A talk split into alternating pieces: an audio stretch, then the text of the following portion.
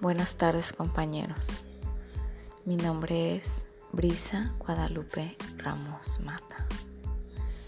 Y hoy vengo a hablarles sobre el tema de recursos didácticos.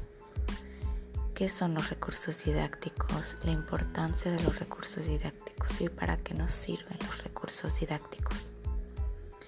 Los recursos didácticos son cualquier material que facilite al profesor su función.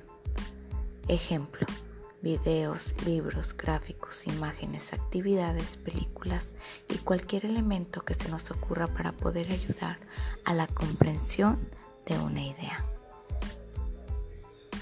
La importancia de los recursos didácticos radican en varios aspectos. Por un lado, se encargan de proporcionar información clara sobre un tema específico y facilitar su entendimiento. En muchos casos, los recursos didácticos son la guía del aprendizaje.